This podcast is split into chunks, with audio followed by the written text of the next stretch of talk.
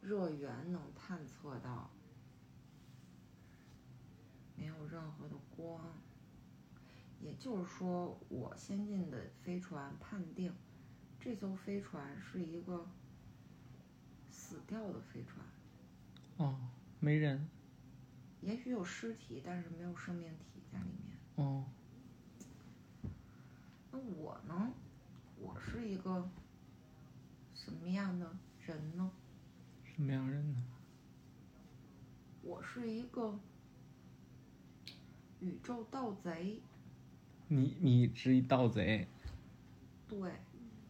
我从不明抢，因为我的飞船非常小，也没有攻击性。我都是在宇宙的各个角落里流窜游荡，然后我就看到那些有什么幽灵飞船呀、残骸呀，然后彻底探测明白以后，我就接驳。嗯，然后进入那个空空荡荡的飞船，到里面去看看有没有什么值钱的东西嗯，或者设备，我能带走的我就把它卸下来带走。如果太大的话，我也没有办法，我只能先把那个飞船在的位置标记住，然后回到我们自己的星球以后，找我的好朋友一起来搬运巨大的嗯，财务。一般情况下，我都是一个人活动，我也习惯了，我也觉得很 casual，非常 free。嗯，但是其实我在每一次碰到比较大的幽灵战舰的时候，我还是会害怕，因为你想，宇宙空空荡荡的，也没有光源。我飞船那么小，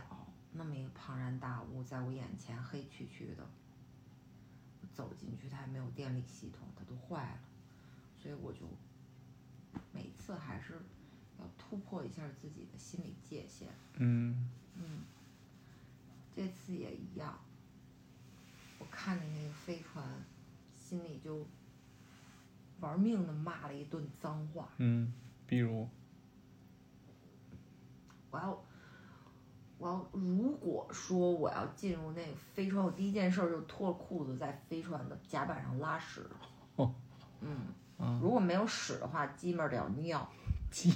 鸡门儿是什么意思？就是鸡骨，哦就是鸡骨挤出来几滴，哦，那你不应尿该，滴梨。你不应该 只有几滴吧？嗯，然后、一般情况下，我这样就是用脏话给自己打气以后，我就有勇气，所以我拥有了勇气，然后我驾驶着飞船开始尝试接驳这个幽灵飞船。嗯，要听后事如何，请听下回分解。哎呦，行吧，等着听下回了。大家好，大家好，我是陈老师，我是宋老师。我们回来了。我们现在在哪里呀、我们现在在公园里，哎大家能听到风声吗？不知道哎，我们在元大都嗯园遗址。遗址公 园遗址公园，不是公园遗 址，听不到风声，因为今天没有风。因为这两天贤者时间也更新了嘛。对，然后他们之前有一阵儿就住在这附近，哦，他们俩还专门有一期也是像咱俩一样，到这公园里边儿拿着那小麦克风录音，嗯嗯，就小边张走跟智智，边走边录呗。对对对对，啊，我们也是大胆尝试嘛，对。但是今天这天气我觉得特别合适啊，它没有风，然后也不冷，对，然后公园里也没什么人，对然后我们俩就坐在长椅上，然后对看刚才有一个奶奶推着一个婴儿车从我们身边路过。对，然后我们正对着太阳坐着，嗯，然后太阳就阳光就洒在我们身上，哇，感觉特别美好哎。嗯，挺暖和的。嗯，就唯一的缺憾是公园里不能吸 烟。我一般说话的时候习惯就是对。抽两口。哎对，我们坐在这个长椅上，长椅上面就贴着“禁止吸烟哎，”，就提醒宋老师不能不能抽烟。那就不抽了呗。对，我们这次有一个小小的变化，是嗯陈老师提的建议。对，啥建议？我们就以后就是缩短时间啊、因为一下子录三个小时，对我对于宋老师和我来讲，嗯，身体的压力比较大。嗯，然后，但是我们 又想给大家更新，所以以后就，比如说每周或每两周，我们就只录一期啊、就是一个一部片子， 呃，一到两部片子吧，就是我们感觉特别特别好，然后有特别想跟大家聊的，我们就只录这一到两部。嗯，然后时长大概控制在二十分钟到三十分钟，这样嗯大嗯家听起来也比较方便。你对这时长控制方面有信心 吗？有有有有有有，到三十分钟我们自动闭麦，是吧？就没讲完就毙 了。嗯没讲完咱就下次再听。哎，你还没说开头那是什么呢？开头哦，对对对，开头是我这这一辈子第一次尝试嗯，讲一个纯虚构的故事哇啊，因为上次跟大家讲了陈老师老会给我讲那个睡前故事嘛，嗯而且我那天还更新了一个五指袜之 恩，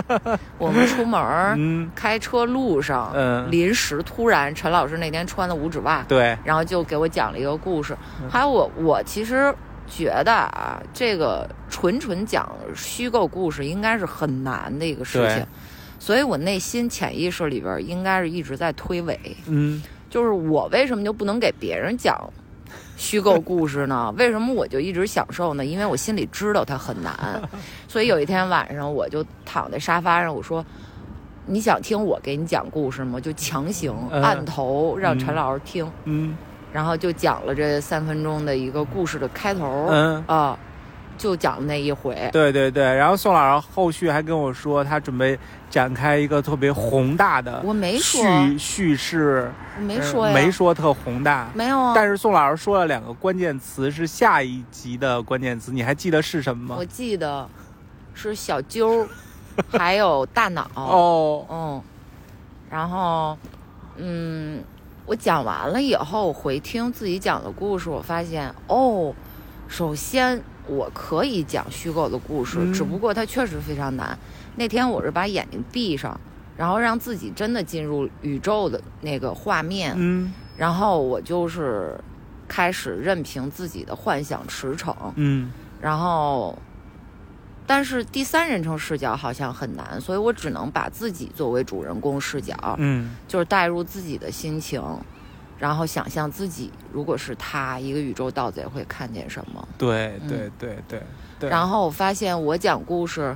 好像就像我喜欢的东西一样，我喜欢氛围感，嗯喜欢细节，嗯喜欢铺陈，对嗯。然后陈老师讲故事也很明确，就像他喜欢的电影一样，他喜只欢给他喜欢剧情，嗯喜欢反转，喜欢变化。对对对吧对对对对，宋老师确实没说，但是我听后感觉就应该是一个挺宏大的一个故事的。哎，不一定走到哪儿，可哦嗯能往真别人里走就贼小。对，已经往小揪那儿走 了。小揪大家都知道是什么 吧？我都不知道是什么，大家能小知道吗？小揪儿不就是那个一般咱梳头发，女孩儿梳头发就弄一你个看看，啊？和我脑子里的小揪儿不是一个小揪儿。 你小揪儿是长在哪儿的？我我最后说说 吧，那小揪儿是什么？好的，好哎的，过来一个就是一边骑车一边 大喊喊，喊麦的一个叔叔。 对对嗯对啊，然后，为什么我们要缩短时长呢？就是因为我听见了吗，大 家？然后，就是因为我们九月底啊，这个关系不是在进化吗？嗯哎，这进化过程中呢，哎，又闹了一次，产生了一些裂变嗯，吗？闹闹到分居的地步了吧？啊哦，我的妈呀！然后呢，在和好以后呢，一直处于这个恢复期。对，因为又产生了一些惊恐反应的体感，嗯，但是又因为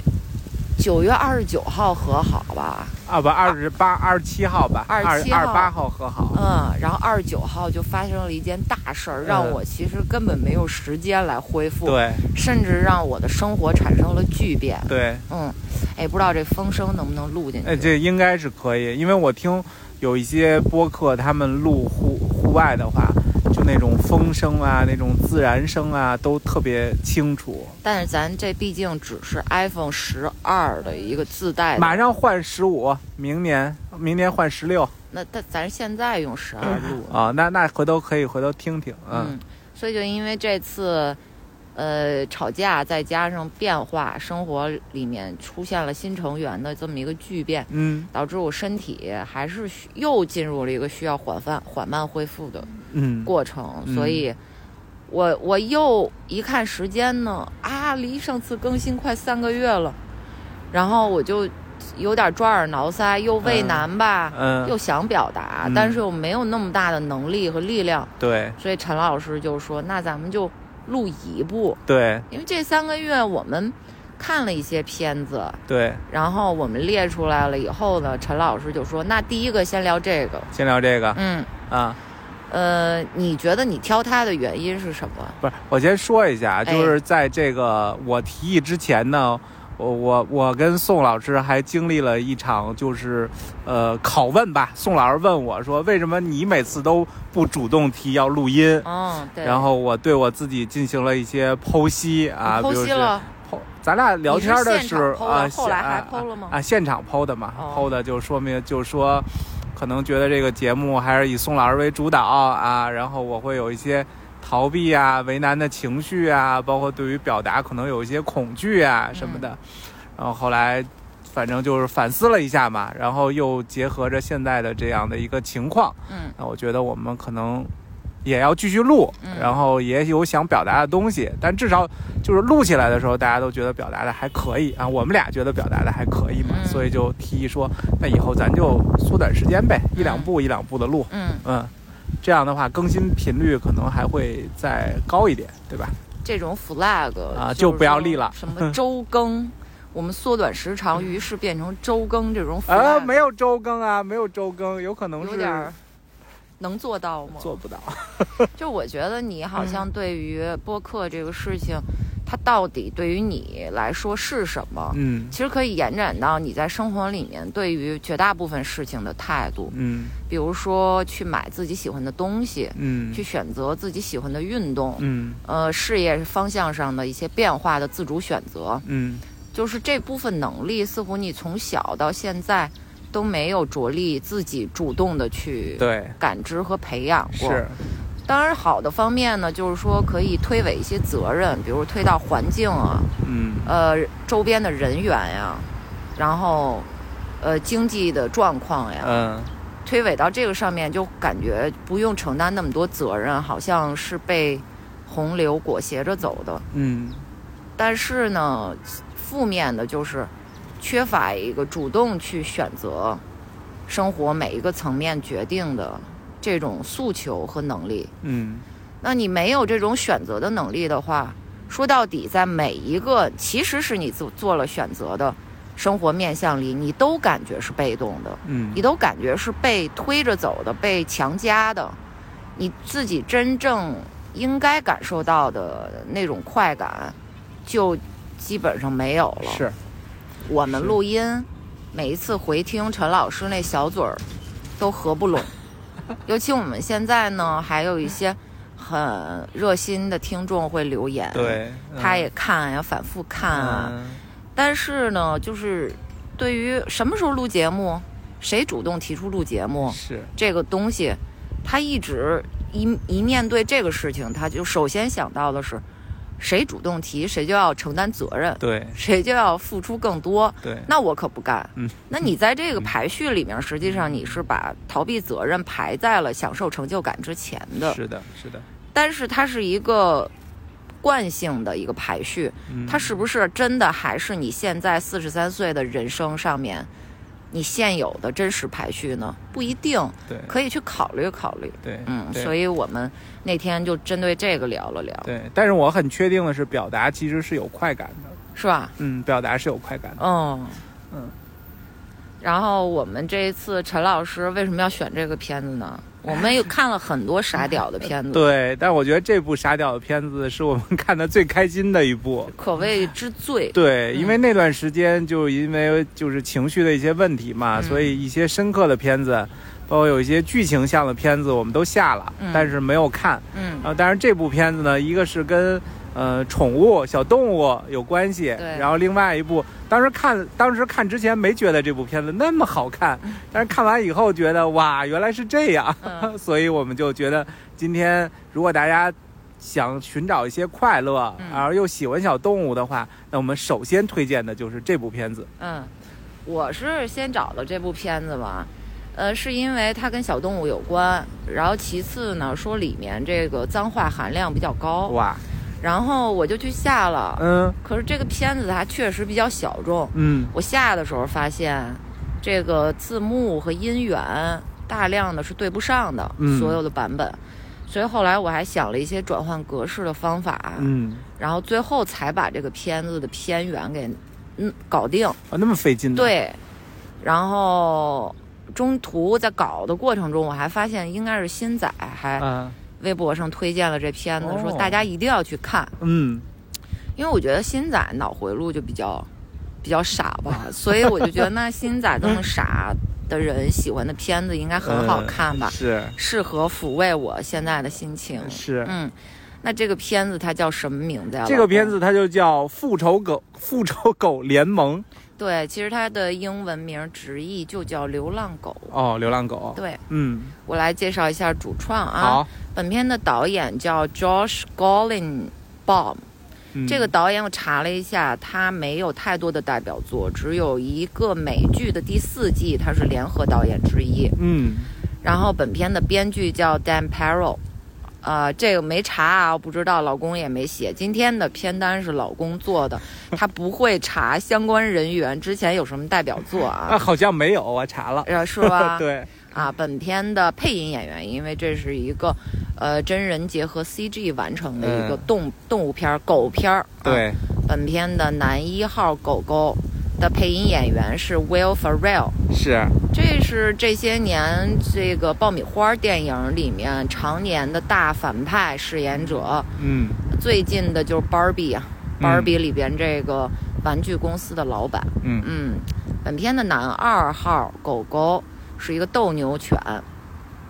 他的配音演员叫 Jamie Fox，、嗯奥斯卡影帝啊。男三号 Will Fort 这个是个人吧？啊，他应该是抛弃一号狗狗的那个坏人、啊。对，那个嗯大混蛋。对啊，对对，然后有一个女性的配音演员叫 Ella Fisher，嗯，她是给这个牧羊犬那个母狗嗯配，音的。嗯嗯，然后还有一个给大丹犬，它是一个工作犬配音的演员，叫做 Randall Park。这个嗯 Park 就是朴啊，嗯，是一个韩裔的男演员。哦，嗯，OK，这个就是主创啊啦。对，老然后公介绍一下片子讲啥？啊，这个狗就是讲述了这 个狗就是讲述了这个片子就是讲述了漂亮被遗弃的小狗，这个小狗叫雷吉，啊 Reggie，、啊 r i g i 然后和其他的流浪狗一起组成了一个联盟，哎，去报复它前主人的故事哦，啊、然后这个前主人就确实是个大混蛋啊，嗯然后吃喝嫖赌的那种，嗯然后他就不喜欢这个狗，嗯然后他就把狗就随便扔扔到比如街上哪儿，然后他就回家了。嗯但这个狗，这个小狗，它不相信主人会遗弃它，然后而且这个小狗特别有本事，每次主人遗弃完，它都能自己找找到回家的路。对，然后啊所以这个大混蛋主人呢也特别生气，说：“嘿，操，我他妈扔不了你了，是怎么着？”然后于是就开着车啊，开了三个多小时，可能都跨了州了，嗯就把它扔了。对，然后扔了以后，这个小狗其实还是不相信，然后它还想回家。嗯那它在这个三个多小时，你想开车要三个多小时，那可能就得好几百公里了。嗯，然后它在这个好几百公里的这个回家的路上，嗯然后又遇到了各种形形色色的小狗。嗯，然后包括之前呃宋老师介绍的有什么大丹狗啊，然后还有这个边牧啊，然后还有其他的更类的小狗啊，然后于是就组成了一个复仇者联盟、嗯啊。然后在这个回家的路上，然后这个 Reggie 也慢慢的意识到这个主人他就是个大混蛋，对，我要报复他对，啊。然后于是就组成了这样的一个战队吧，嗯然后。而且在回家路上也出现了各种奇奇妙妙的小故事，嗯。讲了这么一个故事，啊，哎老公现在讲故事能力明显提高是不是？哇，一阵大风过来，嗯大家能听到。嗯， 鲜，我就喜欢它，脏话连篇。对这是应该是咱们看过的脏话含量最高的对电影， 对，我觉得是高于《死侍》的。嗯，而且我没有想到，哎，狗狗真的是这样吗？就满脑子里都是干干干， 都是生殖器。都是生殖器。对呃，因为这个 Reggie 他被遗弃以后遇到的第一条狗就 Jamie Foxx 配音的这条、呃牛头犬吧，嗯对啊、这个牛头犬是个流浪犬，嗯，然后他就教他这个街头的生存之道，是，说你记住三点，嗯第一点就是所有的东西只要你撒了尿就是你的 了，你看这个电线杆子那根树就只要你喜欢撒泡尿就是你的了，嗯，然后第二点呢，就是这个世界上所有的一切你都可以干。对，他那个 Jamie Foxx 最喜欢的呃，是一个路边的沙 发，就是产生了巨大的这种羁绊，每天都要去在沙发缝里边就是来一 发，来几发吧，我来猜。几发，嗯，然后第三点就是记住，你永远只有一个人。对，啊不要这相信别人。对对对，这是生存之道。啊，是嗯是是，然后 Jamie Fox 就是他这个小狗子吧，他生存之道还是有一点的。他们一开始那剧情碰见两个大狗嗯，想欺负 Reggie，对，然后 Jamie Fox 出来以后就开始装狂犬 病，我觉得有点像曹富贵儿吓唬那司机，就对说：“司机您快点开吧，我妈快生了。”然后司机吓一跳，就是怎么突然说这么私密的话题？曹富贵儿 说：“啊，是我妈快生了，怀了双胞胎，是一对儿小耗 子儿。”这 个 Jamie Fox 对用的智智慧是一样的，对，就我可有狂犬病，我还有狗是艾滋呢。对对对，嗯你别招我，招我就把你传染上。啊，对，说看我一个眼能看前面，一个眼能看侧边，我说谁碰我谁死，嗯哎然后俩大狗给吓跑了。是，嗯我觉得这个也挺管用的，我觉得。，对，嗯，哈哈，我们换了个姿势，我们嗯站起来了，嗯一边溜达一边录，不对知道音质能怎么样啊？对对对，我们尝试了另外的方法。今天是不是咱在这期里边就可以把能尝试的都尝试尝试？咱有什么方法啊？就是咱不坐就换着、了个姿势吗？坐着、站着、走着。行，行，嗯那这电影儿你还有没有什么印象深刻的细节？啊哎，我还有哎，还有他们就是，呃，剧情里边也特别有呃有好多有意思的，比如他们有一个滋尿的一个环节啊，然后还有就是拉屎，然后在那个收容所里边，然后动物园所有的狗狗都拉屎，嗯。然后看着我是巨恶心，但是也特开心。嗯，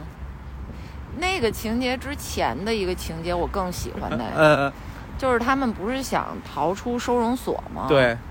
但是他们被关着，那个钥匙在走廊对面的墙上挂是着。然后他们就想怎么咱们取那个钥匙给它嗯取下来啊，然后就展开了惊人的一幕，对，就是趴在那铁栏杆上啊，对，呃，其中两只狗开始互诉情 话，而且非常 dirty talk，对，就是这个大丹犬，它一直暗恋那个母的牧羊犬，牧羊犬。。嗯对，然后呢，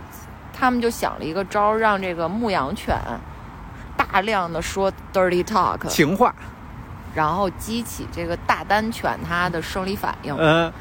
然后这个大丹犬就趴在栏杆上，越听越兴 奋。然后从这这个就不不可能镜头直接拍了，，对，它就是显示了大丹犬身体某个部位一个影子的变化然后。一直在长，一直在长，对，越来越长，越来越长，越嗯来越长。我当时我也不知道我是真傻了，还是就是 说迷被迷住了。我有点信他们能通过 这个招儿完成，用他这个器官够到墙墙上那个钥匙的这个任务。嗯但是我一方面我又在想，怎么可能那么长 呢？大丹犬真的那么厉害吗？主要是那个监狱离着那个墙大概可能有个 两监米，狱离着那个呃，墙 监狱那栅栏、哦离着那个墙大概有两米多的距 离。我说嗯不会吧，但是心中多少有点开始相信了，是，因为希望他们能越狱，主要是。然后最后就是到达了终点，终点就不能再长了。是。然后镜头拉开，发现还差可能 一米八五，一米八五。哎呦，当时有点遗憾。对嗯所以他们这招没成，没成之后才想的就是集体拉屎，对，对，让这个管理员进来踩屎摔倒，他对们可以集体逃跑，嗯，这么一个招儿。对。然后最后他们报复主人的那个，呃，就是前主人吧，那个大混蛋的那个方式也挺解气的啊。然后就是把主人的某个部位给咬下来了，对，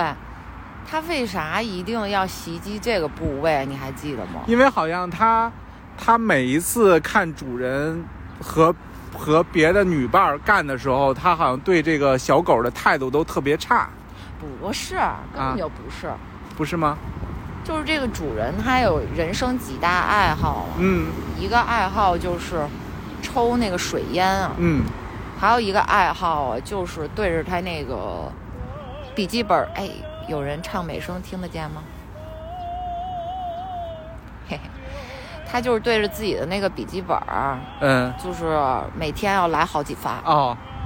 然后 Reggie 呢，它是一个忠心耿耿的一个小狗，当然它对主人应该多少有点占有欲吧，嗯，所以主人的这个器官呢，就成为了它的一个假想敌。哦就说你到底是爱你它那那么爱它呀？你永远用手握着它。 然后，然后最后，直到这个 Reggie 它经过流浪的这几百公里嘛，嗯它终于想通了，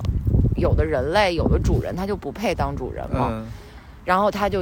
最后决定，我就是要报复他，嗯我要把他最心爱的那个东西我给他去 掉。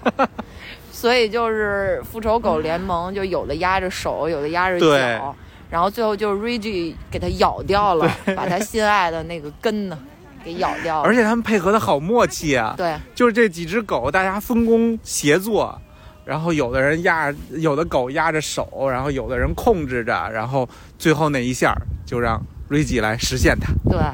而且它里面还有很多就是关于这个狗狗它的一些刻板行为的，嗯、蜻蜓点水的解释。嗯比如说那个牧羊犬啊，嗯那母狗，它有很多刻板行为。嗯，它刻板行为就是好像是不停的叨叨啊。对，那你转化成这个现实生活里面，就是小狗会不停的吠，对，会不停地叫，嗯然后就究其原因是为啥，就发现其实那个主人啊，他养了一只小博美，对，那小博美歪头杀，很俘获主人的心。嗯然后这个牧羊犬它其实很嫉妒。嗯所以它产生了一些反抗，嗯，就成为了它的刻板行为。，对那个大丹犬啊，它是一工作犬，它原来是警犬退下来的嘛，，对，然后现在在做这个心灵抚慰犬，嗯它一直戴着一脖套，嗯，为什么戴呢？就是因为它会不停地挠自己的皮肤，对，它很焦虑，它是对有它是有焦虑症的狗。它就觉得自己不好，但是它嗯又想得到爱、得到关注，嗯所以它就是会不停地挠。嗯，那挠破了呢，主人就会关注它啦，就带嗯它看医生了。是，对，但是这个脖套呢，也成为他自己施展勇气的一个禁锢。是，它虽然是一个大型犬、巨型犬，嗯，但是它为人谦 和、小心翼翼，是在那个狗公园里边，每天被一个巨小的一个吉娃娃呃嘛，还欺是什么负对啊哎欺负那吉娃娃也满嘴脏话，是，上来就 蹭蹭。然后直到最后，其实这大丹犬都已经就是成长了，脖套摘掉了，嗯他回骂了那小狗，嗯，但是那小狗就愣在原地半秒，就说：“哼，还是操你 而且这个最后结局也都挺好的，啊是吧？然后有的之前被主人遗弃的，又对找到了新的主！”人，对，然后而且有些小狗的性格也变好了，嗯，而且我们这个这个小狗的这个主角儿雷吉是吧？嗯然后最后好像也变成了流浪狗的一个首领首领，对而且他他好像最后就是跟这些狗沟通的是，就是大家最后还是要团队协作，然后对，他要把学第会，三条给改了。嗯原来第三条是记住你永远只有一个人，嗯，然后他改到第三条是记住你不是一个人。是，嗯，它中间其实还有一幕特别傻屌，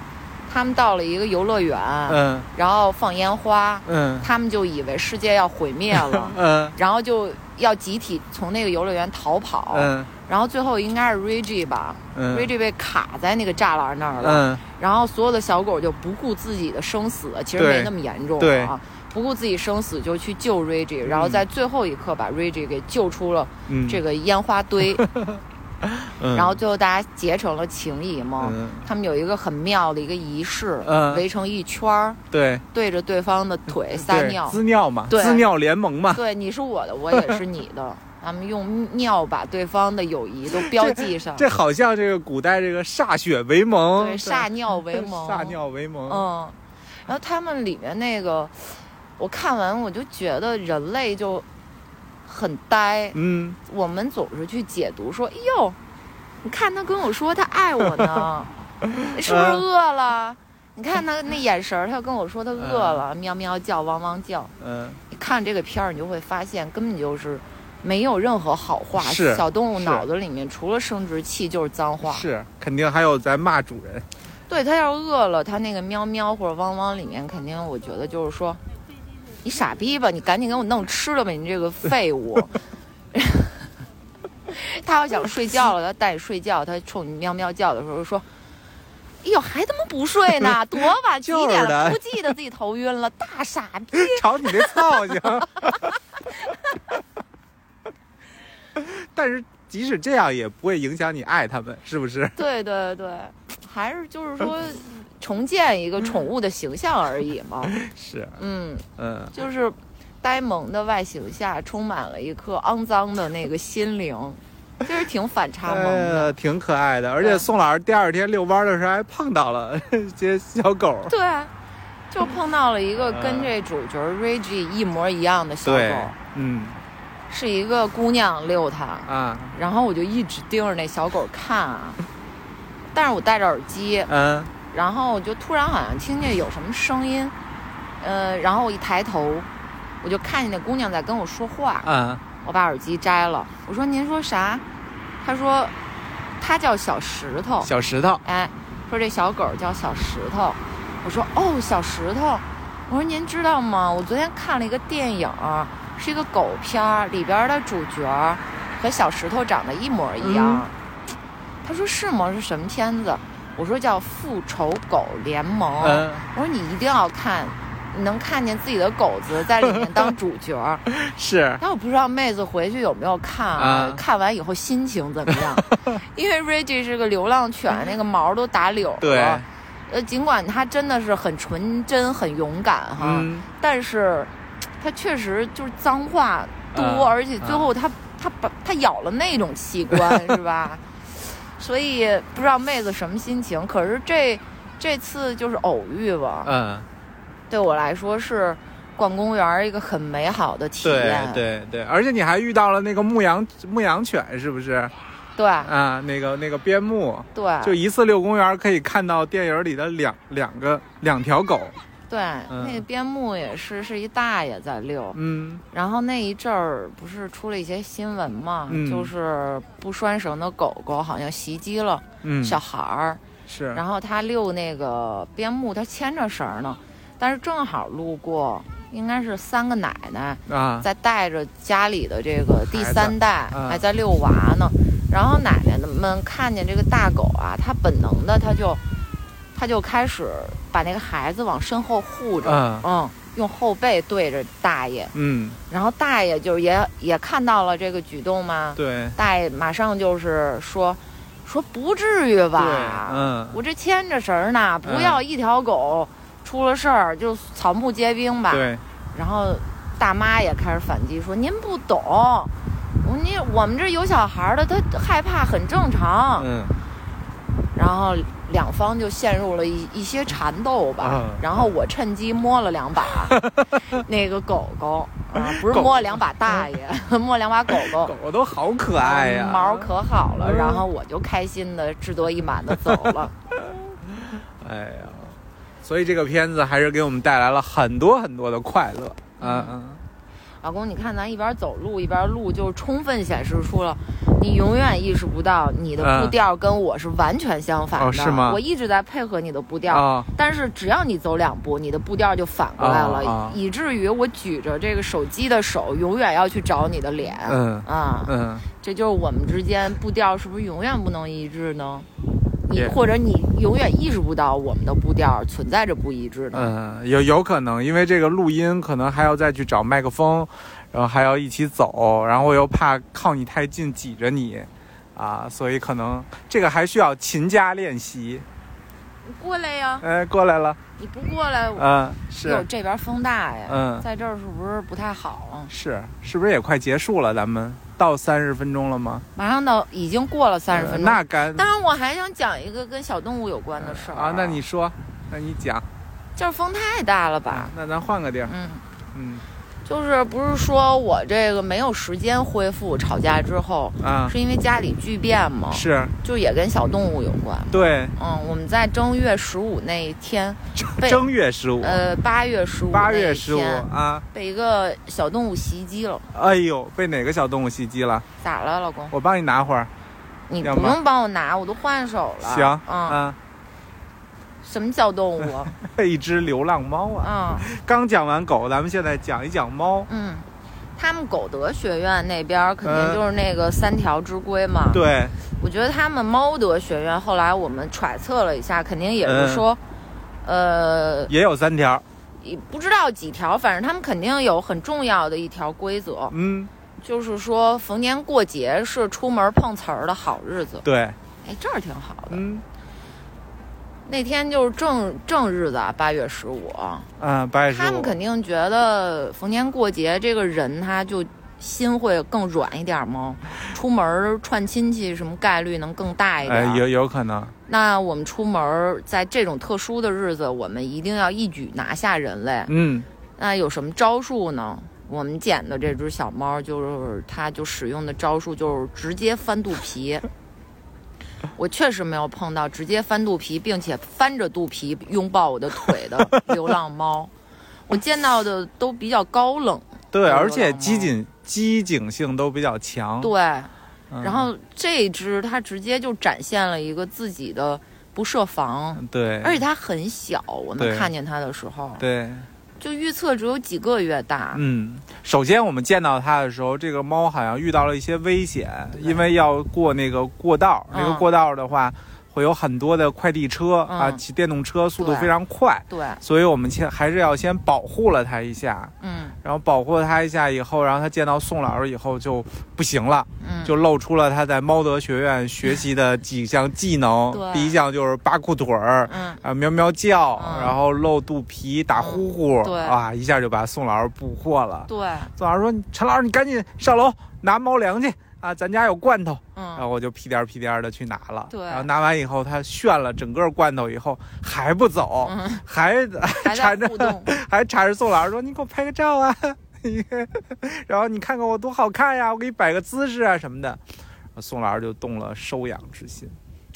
就感觉这是一个纯感性的一个决定。是嗯，嗯，而对你来说，是不是人生第一次经历收养的全过程？是啊，我之前肯定没有收养过这种这你种之前流养浪那。个狗是朋友给你的，是吧？对对对，哦我们，开车去朋友家接的所，以它没有一个心理纠结的过程。没，有没有，这次还是挺纠结，挺纠。结吗？因为我们就决定了以后也不能直接带回家啊，嗯我们直接带到宠物医院去做检查了。嗯，家里的老猫有十四五岁了，对，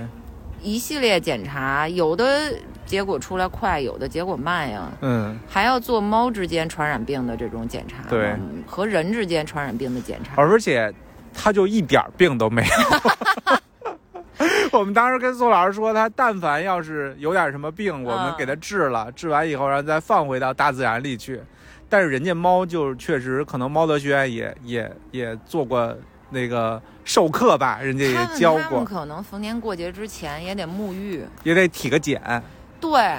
就说行了，这批里边儿你这波体检最好，嗯，你配 在八月十五出去俘获人心，其他的那些什么有猫艾滋的啊啊，有猫细小的，甚至有耳螨的，啊，你们都先等一 等。而且人家宋老师在那儿就是逗猫的过程中来了好多人，是不是？对然后人家就说说这只猫啊一直在这儿 晃悠，早晚的事儿。对对对，早晚的事儿。而且我们想说，马上就冬天了。对我们之前也听过好多播客说，就是冬天，或者是那些爱心人士给我们嗯讲述、说，冬天一般像这种小猫啊，嗯都成活率都非常低对啊、这天气一冷，它们就可能就都饿死了、冻死了什么的。嗯所以反正很快结果就出来了，啊正中我们俩下怀，就赶紧给接回家了，嗯但是要隔离，隔离，其实到今天都隔离了对呢。，已经两个月了。对我们可能也不打算放出来了，嗯，因为这个小猫啊太贱了，呃是，它出来就欺负我们家老猫。嗯，嗯，它可能也是本能的想玩儿，我觉得。它就是想玩儿，但是它不知道什么叫轻重，对对嗯对，而且这个猫它牙还挺锋利的，刚换完牙，没换完呢啊、。还没换完呢、嗯啊！但是我们那个老猫已经没有牙了，没有牙了，对。 但是我们老猫也很勇敢，我们老猫哈它来着，对然后昨天吧放出来的时候，我们老猫用了一顿连环拳，然后给这小猫吓、吓傻了。对，嗯所以就是这就是为什么我的生活发生了巨变。嗯，一个是因为要照料小猫，它一天不仅要用三餐，是尽管我们买了猫粮机，对但是它现在换牙呢，还得给它制作软一点儿的对猫粮，要不然它真不吃。对，猫是牙一不舒服它就绝食这么嗯一种动物，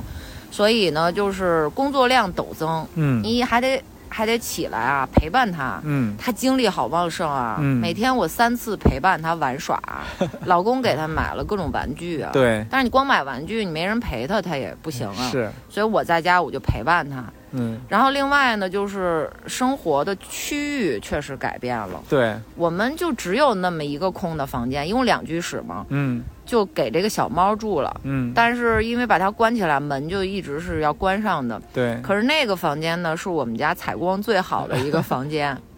所以呢，我以前是每天基本上天黑之前的时间，我都在那个房间待哎着的。那现在因为有那个小猫，我也确实没有体力和精力。十二小时面对嗯它，因为它要不停的寻求你的关注，对让你陪它玩儿，嗯所以我就是现在大量的时间换到了另外一个卧室去。对那个卧室呢，就是只有床，嗯就没有功能性划分，对让我整个的生活区域改变，所以我大概适应，而且他半夜还闹啊，是半夜还嗯闹，而且我们周末每周末，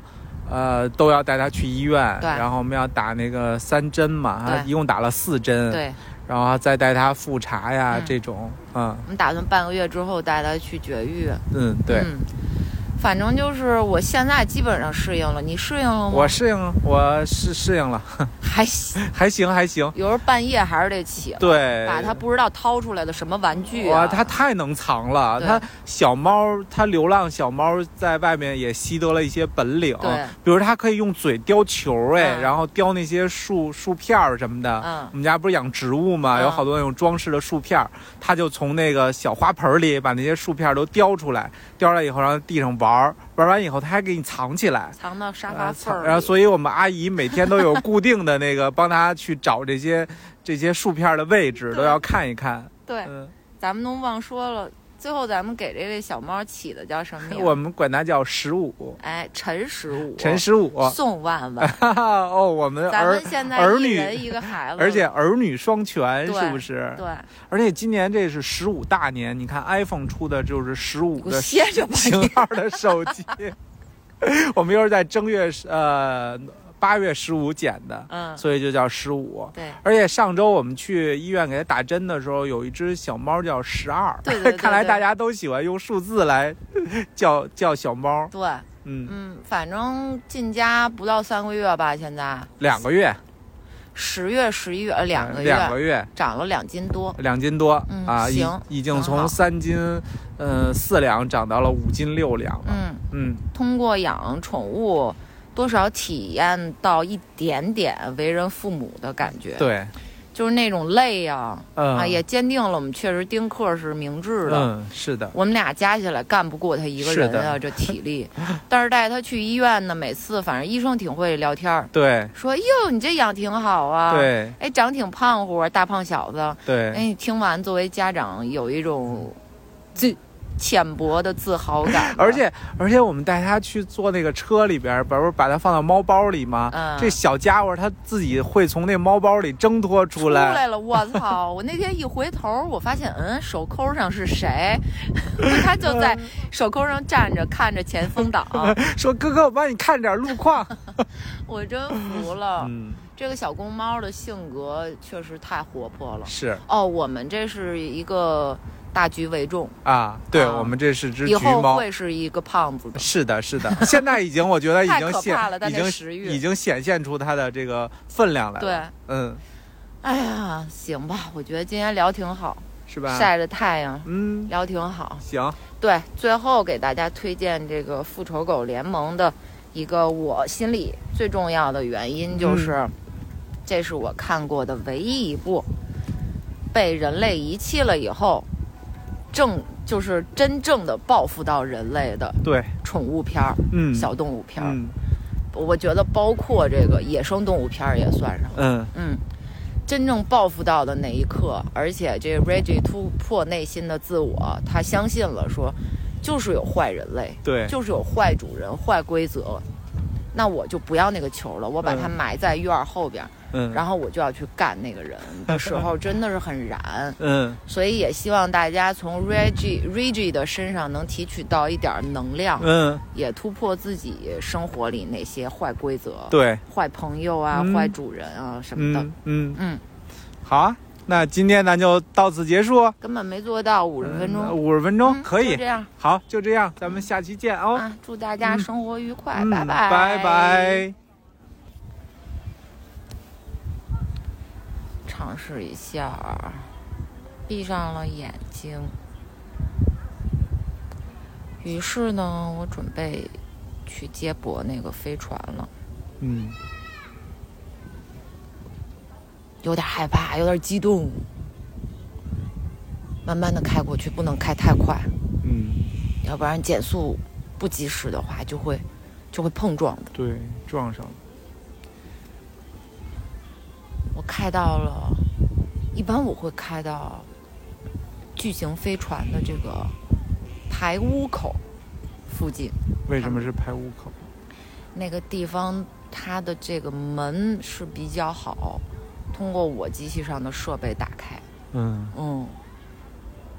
然后找到了它的排污口，还是开了过去。嗯开过去这个排污口，它一般还也会有这个巨大的甲板，嗯我把飞船停在那个甲板上，穿着我的宇航服，我是要出去的，嗯嗯。机器的型号不同，不是所有的机器，我的小飞船上的接驳的那个万能万能的机械臂能打开它的。嗯，哎，你听不听得懂这种高级的哎这呦种？。听不懂了是不是？机机械械臂，臂，机械臂啊，反正这次探测以后就是显示是不行，于是我得穿着宇航服出去。出去。Yes，、然后找到了这个，很快找到了打开排污口的呃钥匙孔。嗯嗯，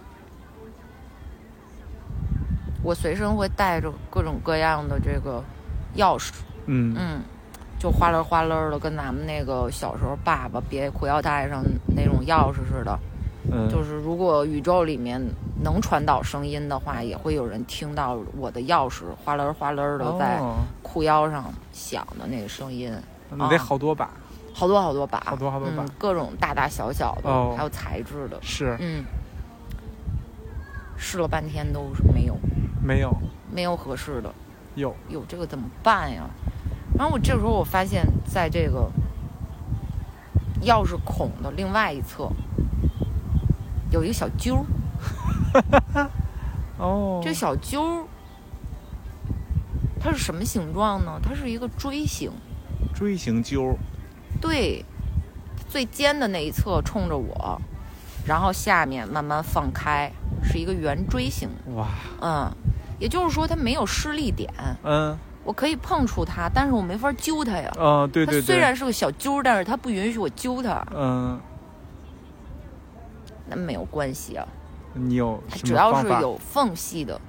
东西，我身上的工具都可以试着去撬一撬它。嗯嗯，我随身还有很多工具，我有一字螺刀、螺丝刀，嗯然后我就看，哎，你看，我一看它不是跟这个舱门是一体的，中间有缝隙，我就拿这个一字螺丝螺丝刀啊，这是我们很宇宙盗贼很先进的一个设备，是嗯，我就撬那个缝儿，嗯，嘣嘣 嗯，给撬开了，那小揪掉了没掉，没掉？它出来了，但是它没掉，它为什么没掉呢？哦因为我就发现这个小揪连着一个不知道什么材质的一个绳儿，哦嗯，绳儿状的一个东西，哦嗯，所以它没掉，嗯嗯。然后我就拿着这个小揪儿，我就开始倒这个绳儿，哦我放在我手套上，我看这个是到底是什么呀？我透过我那个头盔的玻璃啊，嗯我就看，我感觉像是一种肉做的，肉做的对，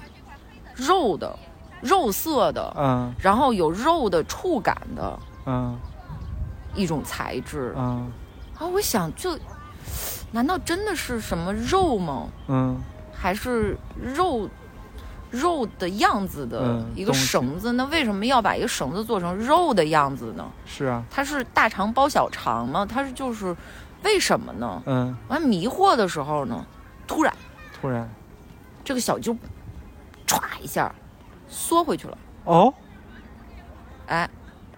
那就又缩回去了。那那绳儿呢就也缩回去了，，对，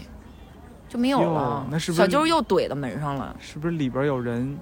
也拉那揪呢？拉那绳儿呢？这个时候我心里的那个恐惧陡然增高了，嗯我感觉这好像是一个生命体在跟我做游戏呀、我整个飞船都是一生命体，我不知道，因为我探测的时候它是没有生命源的，对，嗯，嗯所以我就呆在原地了，呆立在原地了，嗯有一点儿被 shock 到，嗯，